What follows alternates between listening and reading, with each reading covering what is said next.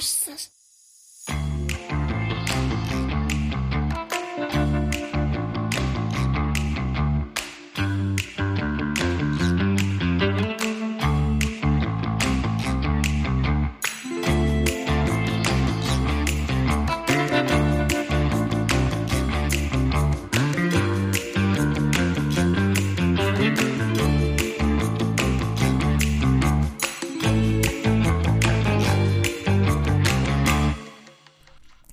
Hallo, hier ist Nina Dunker von Teachcast, dem Podcast für angehende Grundschullehrkräfte. Du lernst hier alles, was du für einen gelungenen Start als Grundschullehrkraft brauchst. Du bekommst von mir auch regelmäßig Tipps und ich hole dir immer mal wieder spannende Gäste vors Mikro. Heute ist Donnerstag, der 24.11.2021 und dies ist die sechste Folge.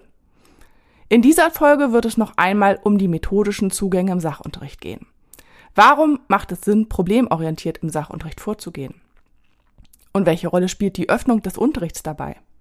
Wie können sich Lernende die Sachen und Phänomene eigentlich erschließen? Wenn du diesen und anderen Fragen mit mir zusammen nachgehen möchtest, dann bleib einfach dran.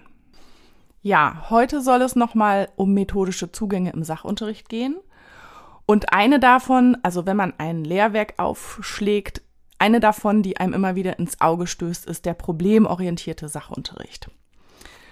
Ich würde hier gerne einmal mit einem großen, großen, großen Rumumschlag anfangen und der Frage nachgehen, ähm, wie steht es eigentlich aktuell um unsere Gesellschaft? Wir haben einen Haufen ungelöster Probleme, sei es die Klimakrise, der Umgang mit Datensicherheit, die Verteilung von Ressourcen auf der Welt. Das sind alles große Probleme, unter anderem, die in Zukunft gelöst werden müssen. Umso wichtiger ist es, dass Schule und Lernprozesse darauf vorbereiten, komplexe Probleme zu lösen. Wir wollen also weg von so einem Road Learning Aufgaben lösen, wo man eben dran, nur dran übt, wirklich hin zu echten Problemlösestrategien, die dann auch im Laufe der gesamten Schulzeit allerdings, also nicht nur im Grundschulbereich, nicht nur im Sachunterricht, sondern natürlich über die gesamte Schulzeit, über die gesamt, den gesamten Bildungsprozess, der natürlich auch noch weit über die in, über den Schulprozess äh, hinausgeht, ähm, wollen wir den Kindern natürlich die Möglichkeiten schaffen, sich an diesen Problemlöseprozessen zu beteiligen. Und dafür ist es wichtig, dass sie sich mit echten Problemen beschäftigen können und dass es wirklich echte Probleme sind, ähm, die sie auch in der Schule lösen müssen, damit sie erfahren, wie wichtig das ist und ähm, damit es eben auch eine gewisse Relevanz hat. Wenn man echte Probleme hat, dann regen die natürlich immer zum Lernen an. Ich selber erinnere mich an ein Beispiel aus äh, meinem, meiner eigenen Schulzeit. Hier ging es darum, dass wir ein Gebäude vermessen sollten und das eben mit mathematischen Strategien machen sollten. Das war ein wirklich echtes, äh, echtes Problem und ähm, das hat unglaublich viel Spaß gemacht. Das ist lang, nachhaltig in Erinnerung geblieben und Langzeiterinnerung, zu den Langzeiterinnerungen gehört das und es war ein unglaublich toller Lernprozess. Vielleicht kennst du auch solche echten Probleme, die du in der Schulzeit lösen musstest mit deiner Klasse, mit deiner Lehrkraft. Ähm, das sind immer die Probleme, die uns dann länger in Erinnerung bleiben und an denen wir uns dann auch wirklich festbeißen können. Wichtig daran ist natürlich, dass es hier immer darum geht, dass es etwas Fragwürdiges ist. Also eine echte Frage soll beantwortet werden. Es gibt irgendwie etwas Ungewisses, vielleicht auch was Widersprüchliches, ähm, was dann tatsächlich behandelt wird und wo dann auch eine Lösung herbeigeführt werden soll. Aber ich würde dich gerne nochmal mitnehmen, auch nochmal einen Blick wirklich in Definitionen zu werfen, was denn eigentlich Problemlösen ist. Und da habe ich mir mal hier eine, ähm, ein Zitat von Baumart von 2003 rausgesucht, der sagt, Problemlösen ist zielorientiertes Denken und Handeln in Situationen, für deren Bewältigung keine Routinen verfügbar sind. Der Problemlöser hat ein mehr oder weniger gut definiertes Ziel, weiß aber nicht unmittelbar, wie es zu erreichen ist. Die Inkongruenz von Zielen und verfügbaren Mitteln ist konstitutiv für ein Problem. Das Verstehen der Problemsituation und deren schrittweise Veränderung, gestützt auf planendes und schlussfolgerndes Denken, sind konstitutiv für den Prozess des Problemlösens. Nehmen wir das mal ein bisschen auseinander. Also es geht um zielorientiertes Denken und Handeln. Ich habe also ein klares Ziel, das ich definieren kann. Etwas soll am Ende klappen, ich soll etwas gelöst haben, ein wirkliches Problem. Ich kann eine Aussage darüber treffen, wie hoch das Gebäude ist, was ich vermessen will. Für deren Bewältigung keine Routinen verfügbar sind. Also Routine ist hier wirklich gemeint eine, eine Denkroutine, eine Arbeitsroutine. Es geht wirklich darum, einen neuen Weg zu finden, einen neuen Problemlöseweg. Der ganze Prozess baut darauf auf, dass man ihn plant und schlussfolgerndes Denken verwendet wird. Das ist, glaube ich, der Dreh- und Angelpunkt des Ganzen, dass man immer wieder reflektiert und schlussfolgert, wie es zu dieser Pro oder welche Auswirkung eine Handlung auf die Problemlösung hat. Und so kann es dann eben zu einem Verstehensprozess kommen und einer schrittweisen Veränderung und natürlich schließlich auch zur Problemlösung komplett. Ja, wie kann so ein Problemlöseprozess im Sachunterricht jetzt aussehen? Also stellen wir uns einmal vor, wir haben eine Klassenlehrerin, die hat einen Wettbewerb in einer vierten Klasse ausgerufen und die Schülerinnen und Schüler sollen in Gruppen eine möglichst leichte, aber belastbare Brücke bauen, die zwei auseinanderstehende Tische überspannt und dabei möglichst viel Last tragen, also ein Spielzeugauto oder Bauklötze oder ähnliches. Das Baumaterial, was dafür zur Verfügung steht, ist Papier. Ausschließlich Papier. Nun geht's los. Die Gruppen, die Kinder denken nach, welche Brücken kennen sie, wie kann die Brücke gebaut werden, wie muss die Brücke konstruiert werden. Sie werden Trial and Error machen, sie werden Sachen ausprobieren und die Stabilität verschiedener Varianten prüfen. Und sie werden entwerfen, verwerfen und natürlich auch reflektieren. Sie stellen Vermutungen an, überprüfen diese, Sie führen Gespräche darüber, was funktioniert und was nicht funktioniert. Und am Ende werden Sie sicherlich eine belastbare Brücke gebaut haben. Diese können sehr unterschiedlich aussehen. Also da gibt es auch nicht eine Lösung für eine Brücke und nur die funktioniert, sondern da gibt es verschiedene Möglichkeiten.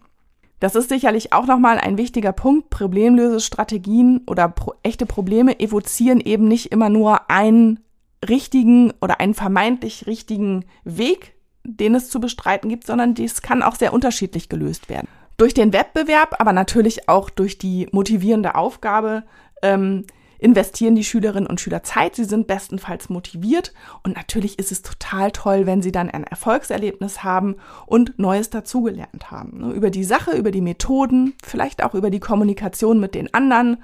Sie werden verschiedene Dinge ausprobiert haben und dadurch natürlich auch selbstsicherer werden und ihr Selbstbewusstsein in der Hinsicht wird deutlich zunehmen.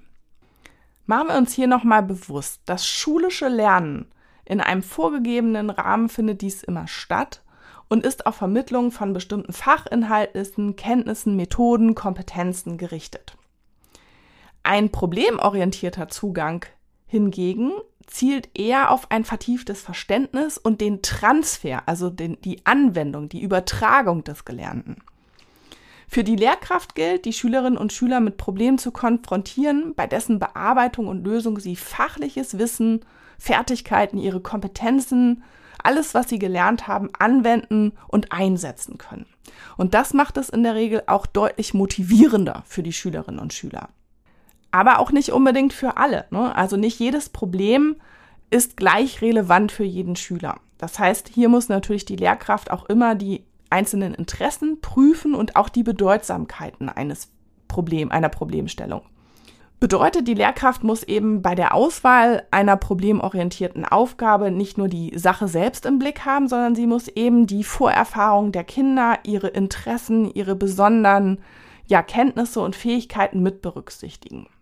Man kann sich tatsächlich vorstellen, dass das natürlich eine wirklich wahnsinnig spannende, aber auch große Herausforderung für Lehrkräfte darstellt, genau diese Dinge gegeneinander abzuwägen und hier auch wirklich ähm, problemorientierte Aufgaben oder Probleme, Probleme zu finden, die den Kindern wirklich, ja, zusagen, die den Großteil der Gruppe erreichen und die wirklich auch motivierend sind. Klar, das kann man sich vorstellen, deswegen sehen problemorientierte Aufgaben auch sehr, sehr unterschiedlich aus. Es gibt sehr viele verschiedene Arten und Weisen, sie durchzuführen und verschiedene Vorgehensweisen. Wichtig ist aber, problemorientiertes Lernen zielt immer auf eine Aktivierung der Lernenden und auf deren möglichst selbstständige Arbeit und auf ein tiefergehendes Verständnis und eine vertiefte Auseinandersetzung mit dem Problem. Denn das ist wirklich der Grundstein und ja, der wichtigste Baustein, um eben zu, zur Kompetenzorientierung oder zu Kompetenzen zu kommen und, und diese Anwendung und den Transfer wirklich auch anzusprechen. Und ihr könnt euch vorstellen, dann ist es natürlich auch so, man hat etwas gelernt und hier kann man es dann wirklich anwenden. Man hat ein echtes Problem, das es zu lösen gilt. Denkt nochmal an den Brückenbau. Ähm, da kann man dann wirklich das, was man vorher gelernt hat, über Papier, über Stabilität, über Konstruktion, kann man wirklich anwenden und einsetzen und ähm, ja, dann bekommt das Ganze natürlich auch einen viel tieferen Sinn. Ich möchte auch gerne nochmal eine Aufgabe aus dem Sachunterricht zeigen, die sozusagen nicht problemorientiert ist. Das wäre zum Beispiel eine Ordnungs- und Sortieraufgabe, wenn man zum Beispiel sagt, ordne und sortiere diese Herbstblätter nach Größe. Da ist jetzt wenig Problemorientierung drin. Dafür muss man natürlich auch sein Vorwissen oder seine sensuellen Erfahrungen einsetzen. Aber ihr seht schon, das ist, hat eine andere Dimension und das ist einfach eine andere Art von Aufgabe. Problemlösendes, äh, problemlösende Aufgaben oder problemlösendes Lernen ist halt wirklich immer ein bisschen gehaltvoller und es geht natürlich immer damit einher, dass wirklich Proble äh, dass Methoden auch beim Problemlösen ja, mit angesprochen werden und genutzt werden müssen, also wirklich sinnvoll eingesetzt werden müssen. Und ganz häufig kommt es im Unterricht dann auch dazu, dass die Gruppen oder die Kinder dann wirklich nochmal darüber reflektieren, ähm, wie sie dieses Problem jetzt gelöst haben, welche Strategien sie konkret eingesetzt haben. Und ähm, dieses ja, dieses Denken darüber, wie sie die Probleme gelöst haben, das bezeichnet man auch als Metakognition. Metakognition ist extrem wichtig für den Transfer und für den Lernprozess, denn ihr könnt euch vorstellen, dass die Schülerinnen und Schüler dann natürlich beim nächsten Mal wirklich diese Strategien auch besser aufrufen können und sich das nochmal viel besser in Erinnerung rufen können, wie sie beim letzten Mal das Problem gelöst haben. Also Metakognition ist ein wirklich wichtiger Aspekt und eine Lehrkraft sollte immer dazu anregen, dass die Schülerinnen und Schüler sich über ihren eigenen Lernprozess nochmal austauschen können. Wie sind sie zum Ergebnis gekommen? Was nehmen sie konkret mit? Was würden sie beim nächsten Mal anders machen? Und ähnliche Fragen sind da wirklich sehr, sehr wichtig und runden den Lernprozess am Ende auch ab. Ja, Problemlösefähigkeit gehört in der Sachunterrichtsdidaktik wirklich zu einem, ist ein, eine wirklich wichtige Strategie und eine wirklich wichtige Methode des Erschließens von Phänomenen und hat damit eben auch einen ganz, ganz wichtigen Bestandteil in der Sachunterrichtsdidaktik. Manche Autoren bezeichnen das als Schlüsselkompetenz, Schlüsselkompetenz für das Leben, wenn ihr eben nochmal daran denkt, was ich äh, sozusagen über die Probleme der Gesellschaft, auf die wir die Schülerinnen und Schüler natürlich auch vorbereiten wollen, ähm, denkt, dann ist es schon auch wirklich eine Schlüsselkompetenz und kann als solche angesehen werden. Ja, und wir alle kennen das natürlich auch aus unserem Alltag. Ne? Also ob es nun die Heizung ist, die repariert werden muss, ähm, hatte ich jetzt gerade. Das äh, ist dann sicherlich etwas, ähm, wo man sich sehr intensiv mit auseinandersetzen muss, wie man das tut und was dafür notwendig ist. Das sind natürlich Alltagsproblemlöse oder Problemlösungen. Ähm, es hilft aber ungemein, wenn man ähm, diese Prinzipien, die wir alle ja sozusagen auch kennen aus unserem Alltag, auch in den schulischen Alltag mit überträgt, denn dann wird etwas wirklich gehaltvoll und relevant für uns. Und schließlich, naja, wir lernen ja immer ein Leben lang weiter. Und ob das nun Alltag oder Schule ist, ähm, ist vielleicht dann gar nicht mehr so relevant. Ähm, es ist dann wichtiger, dass man diese Strategien und Kompetenzen erwirbt. Hier ist dann eher so die Haltung zum Problem, Problemlösen wichtig. Das kann man sich natürlich auch vorstellen. Ne? Also wenn ich die Haltung dazu habe, solche Sachen anzugehen und mir das auch zuzutrauen, also obwohl ich jetzt kein ähm, Heizungsinstallateur bin und das vielleicht auch für mein Problem jetzt nicht vonnöten war, ähm, aber habe ich mir das zugetraut, ähm, das anzugehen. Und sowas kennt ihr sicherlich auch. Ne? Wenn man da gute Strategien hat und sich halt ähm, häufig schon selbstwirksam erlebt hat in solchen Situationen, dann ist das natürlich auch so, dass man solche Probleme annimmt, davor auch nicht zurückscheut und dann wirklich ähm, auch meistens dazu kommt, dass man diese dann für sich adäquat lösen kann. Ja, und auch das ist, gehört natürlich dann insgesamt zum lebenslangen Lernen dazu. Ja, nun gilt es natürlich für mich als Sachunterrichtslehrkraft, diese Problem, Probleme oder diese wirklich echten Aufgaben auch zu finden. Das ist gar nicht so einfach. Wichtig ist oder ein wichtiges Kriterium für Probleme sind, dass sie wirklich authentisch sind. Sie müssen für die Lernenden wirklich relevant sein. Das sind die beiden großen Kriterien, um die es geht oder die man anlegen muss, wenn man ähm, problemorientierten Unterricht ähm, durchführen will und wenn man eine Problem, ein Problem ähm, findet, dann sollte man klären, dass es wirklich ein authentisches Problem ist, also kein konstruiertes, was mit in die Schule getragen wird und dann ja vermeintlich versucht wird zu lösen. Das merken die Schülerinnen und Schüler, sondern es muss wirklich authentisch sein. Und damit ist es dann meistens auch schon relevant, aber auch das sollte extra nochmal geprüft werden, ob es der Lebenswelt der Schülerinnen und Schüler entstammt oder ob es etwas ist, was zu fern davon ist. Also es muss wirklich eine Relevanz für den Einzelnen haben. Dann macht es die Schülerinnen und Schüler auch neugierig. Vielleicht macht es sie auch betroffen. Ne? Also wenn man jetzt an so Themen wie Müllvermeidung oder sowas denkt. Also wir haben zum Beispiel mal mit einer Klasse Müll eingebuddelt aus unserer Klasse und haben den Jahr später wieder ausgebuddelt und haben dann geguckt, was ist verrottet, was ist organisches Material und was bleibt einfach genauso in der Form. Und viele Schülerinnen und Schüler waren wirklich betroffen und haben dann gesehen, welche Auswirkungen das haben kann. Also auch äh, Betroffenheit erzeugen ist wirklich ähm, oder kann wichtig sein, um einen Lernprozess oder einen Problemlöseprozess ja anzuregen. Und dann muss es natürlich irgendwas auch sein, was die Schülerinnen und Schüler wirklich anregt und ja in eine konstruktive Auseinandersetzung bringt. Ne? Also das macht keinen Sinn, wenn es jetzt irgendwas ganz Abstraktes ist oder sich äh, nicht lösen lässt von den Kindern, dann ist das zu schwer und dann ähm, merken sie das auch relativ schnell, dass sie da mit ihren Strategien und ihren Möglichkeiten nichts dran ändern können. Gut kann es natürlich auch sein, wenn man wirklich Probleme findet, die zu Widersprüchen führen oder die eben wirklich auch so ein bisschen sperriger sind. Ähm, traut euch ruhig mit solchen Fragestellungen in die Klassen zu gehen. Das ähm, ist wirklich wichtig, dass die Kinder solche Fragen und Probleme auch kennenlernen und sich darüber austauschen können. Ich will mal versuchen, mit euch so ein bisschen so, so Phaseneinteilung vielleicht zu machen, wie man so einen problemlösenden Unterricht aufbauen kann.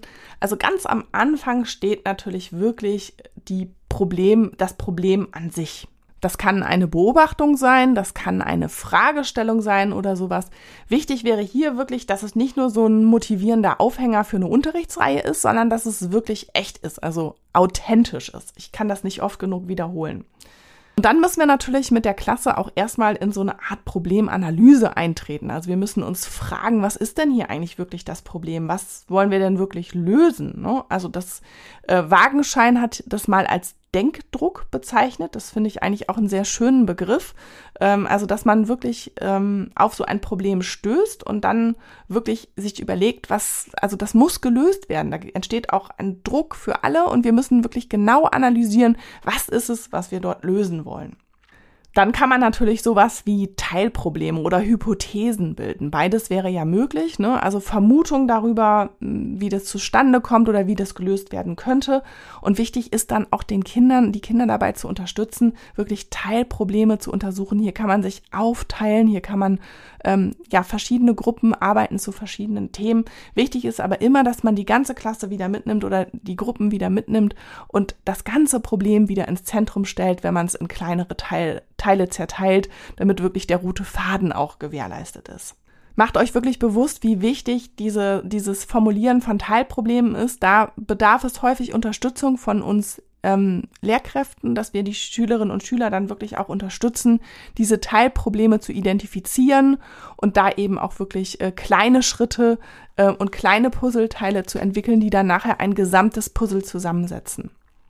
Das erfordert natürlich auch gute Moderationsfähigkeiten und Kompetenzen, um das Ganze dann wirklich mit dem roten Faden zu versehen. Sonst versickert das in so Teilprobleme und die Kinder wissen gar nicht mehr wirklich, was eigentlich das Oberthema, das große Problem war, was sie lösen wollten. Ja, in der nächsten Phase geht es dann eher darum, dass die ähm, Gruppen wirklich auch in, in also ihre Arbeitsphase gestalten und hier möglichst selbstständig natürlich äh, in die Auseinandersetzung mit ihren vielleicht Teilproblemen kommen können. Dafür braucht es Raum, dafür braucht es Zeit, dafür braucht es auch Raum für Ideen und Ansätze. Also ähm, helft ihnen dabei, wirklich nicht zu schnell, sondern wirklich planvoll vorzugehen und dann auch die entsprechenden Materialien zu nutzen. Hier rate ich auch immer dazu, nicht zu konstruiert vorzugehen. Also für Kinder wirkt es komisch, ähm, wenn sie ähm, eine vermeintlich echte Problemstellung haben und die Lehrkraft kommt dann mit einem Karton mit Materialien, die zur Lösung irgendwie beitragen, dann ähm, ist es schnell so ein konstruiertes Problem. Also ihr wisst, glaube ich, was ich meine. Ne? Also versucht es wirklich ähm, echt zu machen. Das ist wirklich nicht einfach auch ähm, im Unterricht herzustellen, dass man ähm, sich gemeinsam mit den Kindern auf den Weg macht, ein Problem zu lösen und vielleicht auch erstmal aufnimmt, was sie dafür brauchen, bevor man jetzt mit einer fertigen Materialkiste kommt, die sie dann irgendwie nutzen können. Weil das macht es dann vielfach wirklich zu so einer konstruierten Problemlösung. Und hier ist dann halt häufig auch wenig Platz nach links und rechts. Ne? Also da sind dann vorgegebene Wege häufig mit verbunden oder Erkenntniswege. Und vielleicht hatte die Gruppe eine ganz andere Idee. Also lasst euch wirklich darauf ein, was die Kinder euch sagen, was sie benötigen, um ihr Teilproblem oder ihre Teilaufgabe zu lösen. Ähm, und erstellt dann erst die Materialkiste und bringt das dann erst mit. Natürlich könnt ihr ihnen Vorschläge machen und könnt sagen, Mensch, was haltet ihr davon, wenn ihr das nochmal benutzt oder wenn ihr hier mal ein Thermometer benutzt und vielleicht erstmal die Temperatur messt oder sowas. Das geht natürlich immer, aber versucht es wirklich möglichst selbstständig machen zu lassen und möglichst selbstständig auch die Materialien auszuwählen. Wenn dann Teilprobleme erarbeitet wurden, beziehungsweise der Arbeitsprozess selber ist natürlich auch davon gekennzeichnet, dass ihr als Lehrkraft immer wieder Gruppen unterstützt, ähm, mitdiskutieren dürft, ähm, Fragen stellt und so. Also regt die Kinder zu Fragen an, ähm, um dann in der nächsten Phase wirklich auch zusammenzutragen, was vielleicht die Teilprobleme ergeben haben, zu welchem Ergebnis die Gruppen gekommen sind. Hier ist wirklich wichtig, dass man darauf achtet, dass alles erstmal wirklich als richtig gekennzeichnet wird. Ähm, es ist unglaublich demotivierend oder es kann sehr demotivierend für Schülerinnen und Schüler sein, ähm, wenn die Gruppe dann irgendwie sie ausbuht oder ähnliches und sagt, ah nee, das stimmt aber so nicht oder irgendwie sowas. Versucht hier wirklich einen demokratischen Prozess herzustellen, also versucht Rücksicht zu nehmen, versucht als Moderator dafür zu sorgen, dass erstmal alle Erkenntnisse gewertschätzt werden. Egal, ähm, wie seltsam sie vielleicht am Anfang erscheinen mögen, egal wie andersartig sie erscheinen mögen, erstmal ist es wichtig, dass alle Ergebnisse zur Kenntnis genommen werden von der Gruppe und dann gemeinsam sozusagen ausgewählt wird, nochmal begründet wird. Hier kann man sehr schön in Reflexionsprozesse auch eintreten ähm, und ohne dass jemand ähm, ja, sich auf den Schlips getreten fühlt oder der Lernprozess dann irgendwie negiert wird. Also klares Votum, reflektiert diesen Ergebnisprozess. Nehmt das Ergebnis nicht hin und vor allem versucht nicht zu so einem, ja, zu so einem feststehenden Ergebnis zu kommen. Also lasst den Prozess offen, ähm, macht das Ergebnis offen und formuliert es auch gegenüber den Kindern, denn dann wird es noch mal ein Stück relevanter. Dann geht es eben wirklich darum, zu einem echten Ergebnis zu kommen. Und ähm, dann muss man abwägen, was von all diesen Optionen wirklich ähm, zusammengehört, wie das große übergeordnete Thema oder Problem dann wirklich gelöst werden kann, wenn ihr in Teilprobleme unterteilt habt und dann reflektiert nochmal den gesamten Prozess, also Metakognition. Geht unbedingt in die Metakognition mit den Kindern. Ihr glaubt gar nicht, wie viel Einfluss das für ihr, für ihre Lernstrategien haben wird, ähm, diesen Prozess, den sie dann durchlaufen haben, nochmal zu reflektieren. Auch bestenfalls mit allen, mit kleinen Gruppen. Ähm, das ist wirklich extrem wichtig, dass das an so eine, ein Problemlöseprozess dann auch anschließt. Auch hier gibt's natürlich ähm, Fachtermini für, also Ebli hat das mal als Arbeitsrückschau bezeichnet. Ne? Die ist wirklich wichtig, diese Arbeit, diese Arbeitsrückschau zu schauen, wie sind wir vorgegangen? Was haben wir gemacht? Wie haben wir Sachen unterteilt? Warum haben wir die unterteilt? Ähm, nehmt euch da wirklich viel Zeit für. Ja, ich habe das eben schon an anderer Stelle gesagt. Äh, problemorientierter Unterricht ist für Lehrkräfte wirklich extrem herausfordernd. Ihr müsst also wirklich eine Analyse der Vorerfahrungen, der Interessen, ähm, der Vorkenntnisse der Schülerinnen und Schüler vornehmen, bevor ihr überhaupt ähm, einen problemorientierten Unterricht durchführt oder bevor, bevor ihr ein Problem präsentiert. Und das meine ich jetzt wirklich in Anführungsstrichen. Bestenfalls präsentiert man das natürlich nicht, sondern die Schülerinnen und Schüler, es ergibt sich dann sozusagen aus den Fragen der Schülerinnen und Schüler oder aus der Auseinandersetzung mit der Lebenswelt. Zum Beispiel an außerschulischen Lernorten oder eben in der Schulumgebung oder ähnlichem. Ja, ihr müsst wirklich ähm, bei der Auswahl von Problemen und auch von den Aufgaben und Materialien wirklich ähm, ja sehr reflektiert vorgehen. Ich habe das eben schon an mehreren Stellen angedeutet, ne? also damit es kein Pseudoproblem wird. Guckt, dass es wirklich ähm, die Materialien erst dann wirklich entwickelt werden, wenn die Gruppen euch eine Rückmeldung geben, was sie dafür brauchen und unterstützt die Schülerinnen und Schüler bei der Entwicklung von Teilproblemen, damit dieses, damit vielleicht vermeintlich große Probleme nicht zu groß werden, sodass sie dann nicht mehr bearbeitbar sind und geht immer wieder den roten Faden durch, ja, wiederholt gerne nochmal, was das große Problem ist und wie ihr das unterteilt habt, damit für die Schülerinnen und Schüler wirklich auch der rote Faden erkennbar bleibt. Auch während der Problemlöse Arbeitsphasen ist es natürlich wichtig, dass die Lehrperson wirklich ähm, hier die Moderation und auch so als Berater fungiert. Ähm, das ist auch eine Rolle, die man für sich erstmal so ein bisschen einüben muss ähm, vorsichtig sozusagen Vermutungen zu unterstützen, nicht zu viel und zu leitend da reinzugehen, auch wenn man vielleicht ähm, Sachen ähm, vermeintlich besser erkennt, lasst die Gruppe auch Sachen ausarbeiten, lasst sie vielleicht auch mal in eine Richtung gehen, die nicht zielführend ist. Ähm, das tut dem Lernprozess keinen Abbruch, ganz im Gegenteil. Also das wird sehr, sehr wichtig sein und da bedarf es eben auch für uns Lehrkräfte so ein bisschen der Reflexion unserer eigenen Rolle ähm, welche Impulse geben wir, wo unterstützen wir, auf welche Art und Weise. Macht euch das nochmal klar, bevor ihr startet. Das wird auch im Laufe der Durchführung, wenn ihr das mehrmals gemacht habt, besser werden. Ähm, auch ihr dürft natürlich Fehler machen. Mir ist auch nochmal ganz wichtig, hier festzuhalten, ähm, aber versucht schon wirklich immer wieder in die Reflexion einzutreten und zu, für euch zu klären, ähm, wo habe ich die Kinder vielleicht auf eine Spur gebracht, auf die sie gar nicht hinaus wollten oder ähnliches. Ne? Damit das eben wirklich auch möglichst offen, möglichst ähm, ja selbst, also durch die Gruppe selbst ähm, gesteuert wird. Ein wichtiger Aspekt, den ich hier gerne noch mit erwähnen würde, ist, wenn Widersprüche auftauchen, lasst die zu. Lasst auch widersprüchliche Erkenntnisse und Ergebnisse zu, lasst die stehen, ähm, denn auch das ist ein Bild unserer Wirklichkeit und das wird etwas sein, was für den Lernprozess der Kinder von heute sehr, sehr wichtig ist. Mit Widersprüchen umgehen, diese auch ja aushalten können, aber vielleicht auch unterschiedliche Ergebnisse wertschätzen, ähm, so dass man da eben ähm, ja so eine ganz, ganz offene Haltung auch ähm, ja anbahnt, ähm, die eben wirklich sehr wichtig ist, um generell mit Problemlöseaufgaben oder Problemlösestrategien ähm, ja die zu verwenden, ähm, bedarf es eben dieser Offenheit und es bedarf auch des Aushaltens von Widersprüchen. Und ihr könnt euch vorstellen, dass das natürlich gar nicht einhergeht mit sowas wie der Lehrer ist der Vermittler oder ähnlichem. Ne? Hier ist wirklich, also das ist jetzt Lernenden zentriert, die Lernenden steuern diesen Prozess, die Lernenden lösen das Problem auf ihre Art und Weise und so selbstständig, wie es ihnen möglich ist.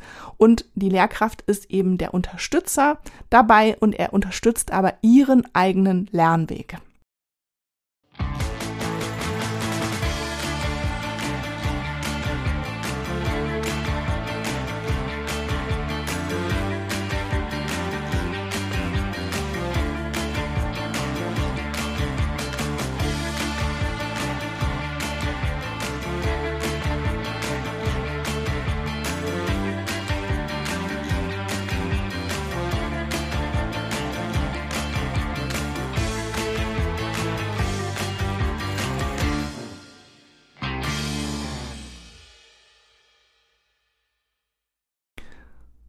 Ja, problemorientierter Unterricht. Ähm, da sind wir natürlich auch, wie ich eben schon gesagt habe, ganz klar in einer offenen Methode. Das ist ein, das gehört zu einem geöffneten Unterricht dazu.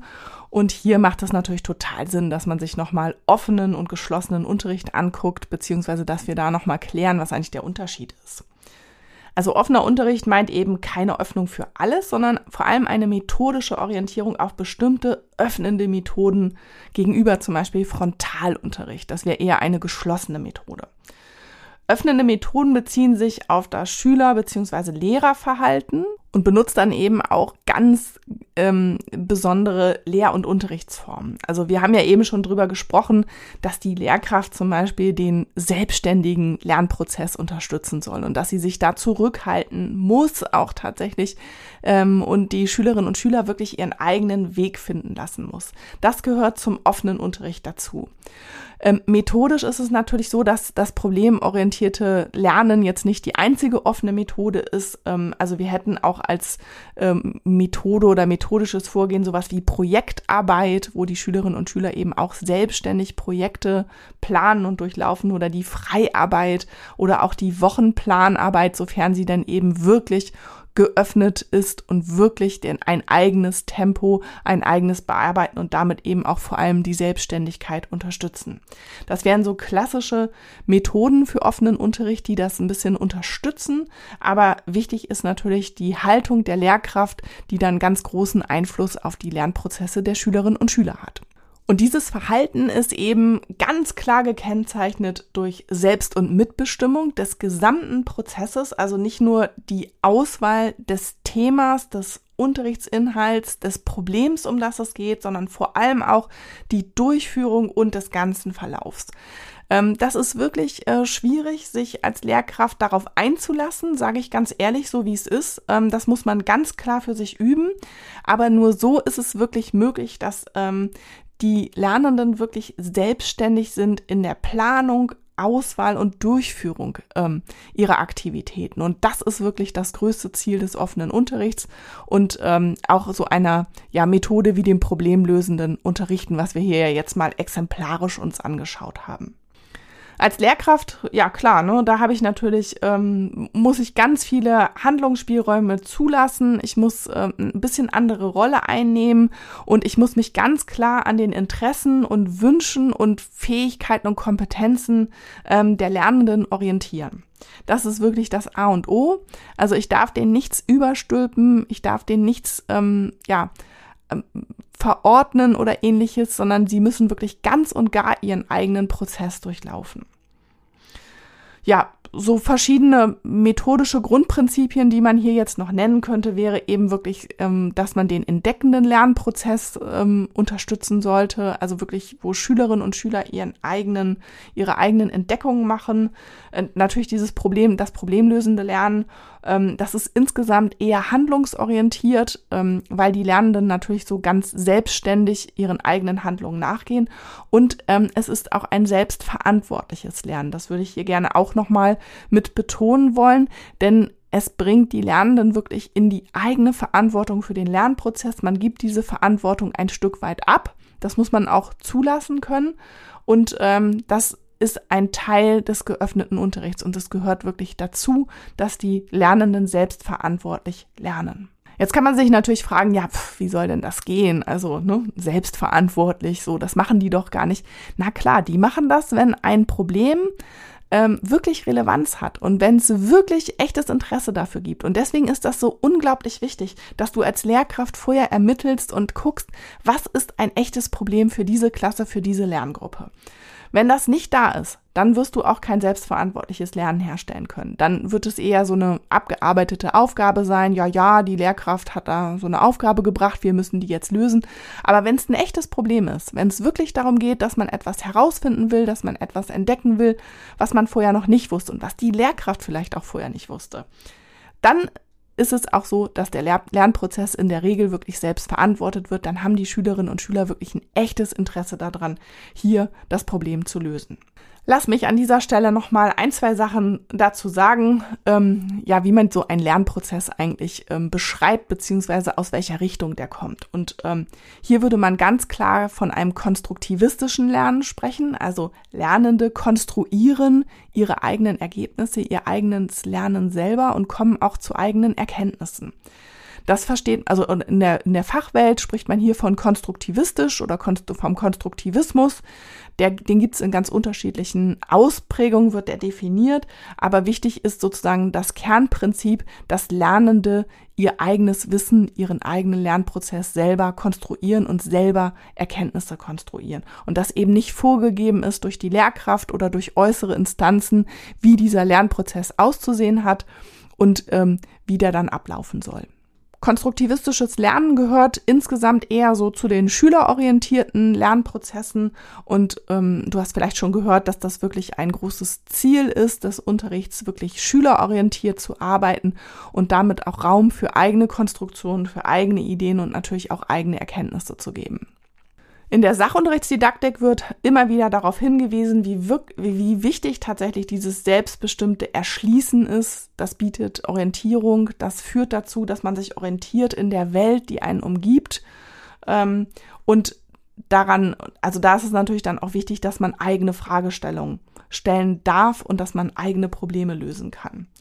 Wie gesagt, es geht nur einher mit Öffnung des Unterrichts. Das ist etwas, was man ähm, sich aneignen sollte, um eben ähm, ja auch diese veränderte Lehrer-Schüler-Situation auszuhalten und diese eben auch wirklich bewusst zu provozieren. Ich kann euch nur empfehlen aus meiner eigenen Lehrtätigkeit, nutzt außerschulische Lernorte, nutzt Projekte, bezieht Experten mit ein, ähm, sucht euch wirklich Probleme, die die Gruppe, die Schule, den Ort, ähm, die Familien tangieren und die wirklich aus der Lebenswelt ähm, der Lernenden kommt. Ihr könnt dann sozusagen ja, sicher sein, beziehungsweise mh, mm, es geht damit häufig ein verändertes Verständnis von Lernen einher. Das gilt es natürlich auch zu kommunizieren, auch zum Beispiel gegenüber den Eltern. Dass Lernen eben wirklich als aktiver Konstruktionsprozess gesehen wird, ähm, dass es hier wirklich individuelle und soziale Konstruktionen von Wissen geben sollte, die eben auch ausgehandelt werden. Und ausgehandelt werden müssen vor allem auch. Manchmal geht das nicht so ganz einher mit dem Bild, was Eltern zum Beispiel von Schüler, von Schule und Schülersein haben. Ähm, vielleicht kommen die Eltern selber noch aus so einer eher instruktionalistisch orientierten Schule, also wo die Lehrkraft wirklich als Vermittler auftritt und man das dann hm, ja nacherzählen muss oder auswendig lernen muss oder ähnliches. Ähm, hier müsst ihr wirklich viel Arbeit häufig investieren, um auch die Eltern davon zu überzeugen, wie wichtig das für die Kinder ihr gesamtes Leben ist, wirklich einen konstruktivistischen äh, Lernprozess zu durchlaufen, um eben wirklich auch gewappnet zu sein, Probleme zu lösen und ähm, ja, sich Fragen zu stellen und damit eben auch ein besonderes Selbstbewusstsein dafür zu entwickeln. Die Schüler ja, kommen dann auch wirklich zu einer Art Selbstbestimmung. Das ist sehr, sehr wichtig für ihren weiteren Lebens- und Lernprozess natürlich, dass sie selbstbestimmt sich mit Dingen auseinandersetzen und damit eben auch sich als selbstwirksamer erleben. Ne? Wenn sie das in einer Gruppe lösen, dann ähm, fühlt sich der Einzelne eben auch sicherer, ähm, neuen Fragen nachzugehen. Er fühlt sich sicherer, neue Probleme zu lösen und das ist wirklich sehr, sehr wichtig ähm, für Lernende und ähm, für mein Verständnis gehört es auch zur Grundbildung dazu, dass wir Schülerinnen und Schülern genau dieses Selbstbewusstsein, diese Selbstbestimmung mitgeben. Denn sie sollen ja Schule auch nicht als Ort empfinden, wo ähm, sie ja vermeintliche Aufgaben lösen müssen, wo etwas an sie herangetragen wird, das ist dann immer so sehr extrinsisch. Also es kommt von außen, ähm, ich muss das machen, das ist mit sehr viel Zwang und Missmut verbunden häufig. Und man kann dem eben begegnen, indem man den Unterricht öffnet und echte Probleme in den, in, ins Zentrum rückt. Und der Sachunterricht bietet dafür wirklich alle Möglichkeiten, um das auch zu machen. Äh, für mich das beste Fach der Welt natürlich. Ich bin Sachunterrichtsdidaktikerin. Ich liebe das Fach Sachunterricht. Und natürlich ähm, habt ihr da wirklich gute Möglichkeiten, ähm, lebensweltliche Probleme mit reinzunehmen. Ähm, scheut euch nicht davor, wirklich echte Probleme aus dem Ort, aus der Politik, aus den Familien, aus den, ja, aus, de, aus der Lebenswelt der Kinder aufzunehmen und denen auch nachzugehen. Ihr werdet sehen, das hat wirklich große Auswirkungen auf die ganze Schulwelt, auf die Familien. Und nichts ist doch spannender, als wenn man auch ein Problem oder eine Aufgabe in der Schule bekommt, die, über die man auch zu Hause diskutieren kann mit den Eltern. Das ist doch eine ganz, ganz tolle Sache eigentlich.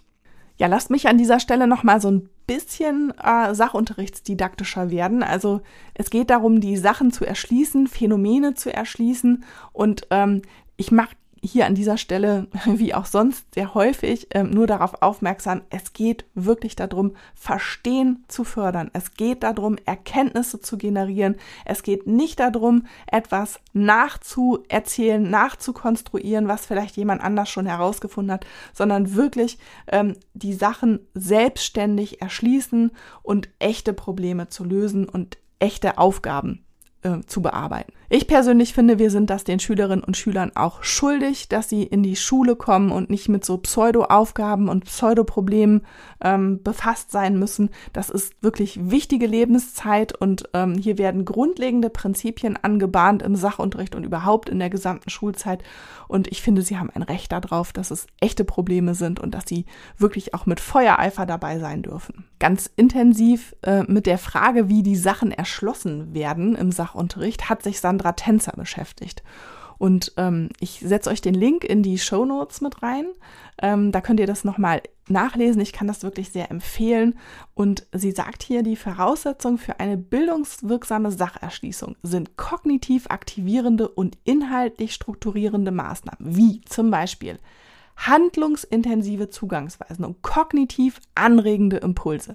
Also die müssen wirklich anregend sein. Die, das Ermutigen oder ja generell Ermutigung, eigene Ideen, Vermutungen und Erklärungen zu begründen und im gemeinsamen Gespräch argumentativ zu vertreten.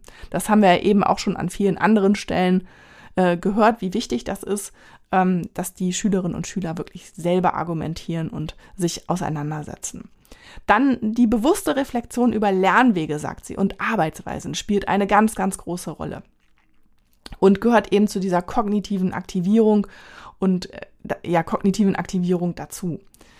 Ähm, die Zusammenfassung und Hervorhebung durch die Lehrperson bilden den roten Faden für die Schülerinnen und Schüler und eine sachlogische Strukturierung des Lehr-Lernprozesses ist eben extrem wichtig. Wir haben ja eben schon über Teilaufgaben und klein operationalisierte Probleme gesprochen und das ist eben wirklich mit dieser sachlogischen Strukturierung gemeint.